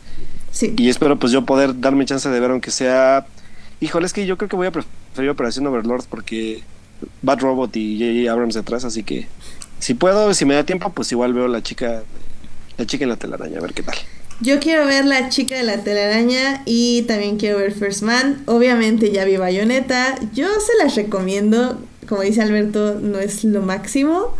Pero a mí me pareció al menos un poco interesante. Aunque siga diciendo en el chat que se durmió. No me importa. Vayan a ver. Y créanse su ya propia varios la opinión. vieron, así que bueno. Ah, por cierto, también saludos a Carlos Soberanis, que también nos estuvo acompañando en el chat. Y- Hola, Carlitos. Y bueno, pues muchísimas gracias. Como ya saben, va a haber mucho la próxima semana. Vamos a tener un programa muy completo, así que pónganse al día con Daredevil, con Sabrina, vayan al cine, tienen muchas opciones este fin de semana. Así que por favor, vayan y comenten con nosotros el próximo lunes. Gracias por Perfecto. escucharnos. Nos escuchamos el próximo lunes, 9.30 de la noche. Que tengan una hermosa semana. Alberto, gracias por acompaciarme y pues nos vemos Gracias la próxima semana. Adiós chicos, cuídense, nos vemos el lunes.